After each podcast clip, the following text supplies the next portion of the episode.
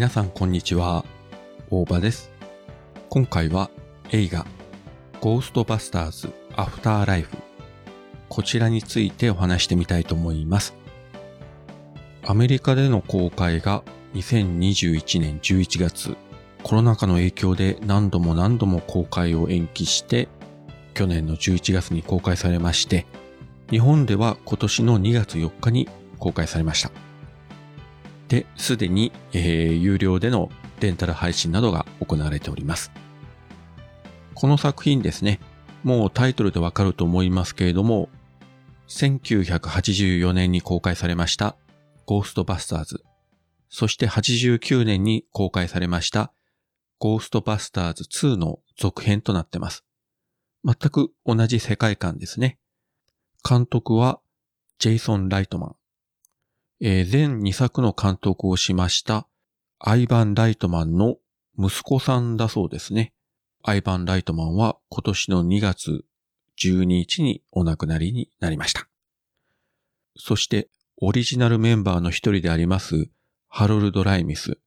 この人もですね、もうだいぶ前、2014年に亡くなりまして、えー残念ながら本作には登場しておりませんと言いたいところですがというところで、まあこれは作品を見ていただきたいんですが。で、正直に言えばですね、このゴーストバスターズ、1作目も2作目も公開当時映画館で見てます。で、結構面白いなと思った記憶もありますし、その後テレビ放映された時など何回か見てはいるんですが、正直そんなに大ファンというほどでもないし、何回も何回も繰り返してみたというわけでもないんですね。なので、細かい部分ですね、結構忘れてまして、で、本作を見て大丈夫かなと若干不安に思いながら見たんですが、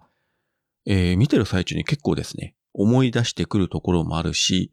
劇中に登場してくる小道具とか、シチュエーションとか、ああ、そうだ、昔もこうだったよな、みたいなね、感じで、だんだんそのゴーストバスターズの世界に引き戻されていく感じがしました。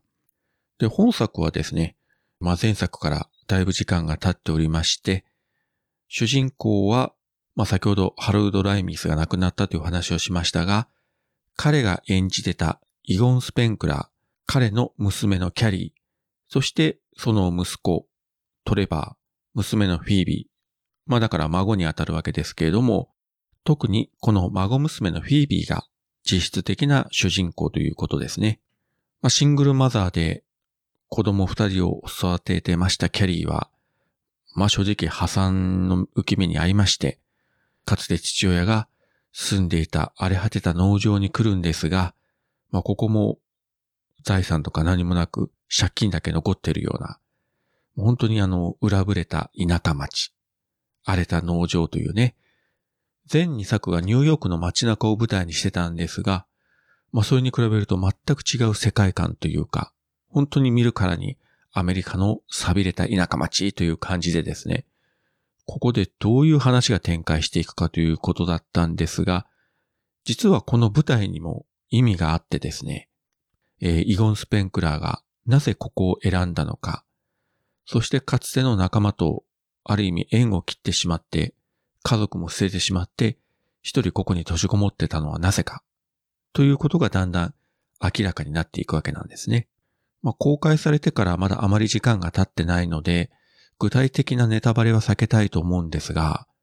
まあ続編でありますから、ああなるこうなるだろうという、なんて言うんでしょうね。予想通りの展開もあれば、予想してない、あ、こっちに来るのかみたいな、えー展開もあってですね。思ってた以上に面白かったですね。いや、実は劇場公開時に見逃して今回、アップルでのレンタル配信で見たんですけども、いや、これ映画館で見ときゃよかったなと、えー少し後悔をしております。そしてですね、要注目なのが、この主人公フィービーのクラスメイトの男の子がいるんですけれども、その名前がですね、ポッドキャスト。いや、これは多分、まあ、あだ名というか、まあ自分でこういう風に名乗ってるんですが、本名とは思いませんけれども、で、その名の通り自分でポッドキャストを配信していると。まあ、昨年公開されたゴジラ VS コングの中にも、ポッドキャストを配信しているキャラクターが出てたんですが、今回はそれに輪をかけて、えー、名前がポッドキャストという まあ、いかに今アメリカでポッドキャストが浸透してるのか、もうそのいい証拠ですよね。で、これ日本の観客が見たときに、え、ポッドキャストって何って思う人がどれぐらいいるか、もしかしたらそれすら気にせずに見てる人も多いんじゃないかと思うんですけれども、やっぱりねえ、ポッドキャスト配信者あるいはリスナーとしては、こういうキャラクターが、こういうハリウッドのね、メジャー対策の中にドーンと出てくるっていうのは、なかなか嬉しいことではあります。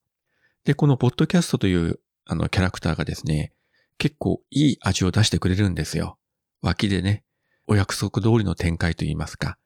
美味しい役を演じてますので、彼にもぜひ注目していただければと思います。それにしてもね、本当にあの見終わって、こんなに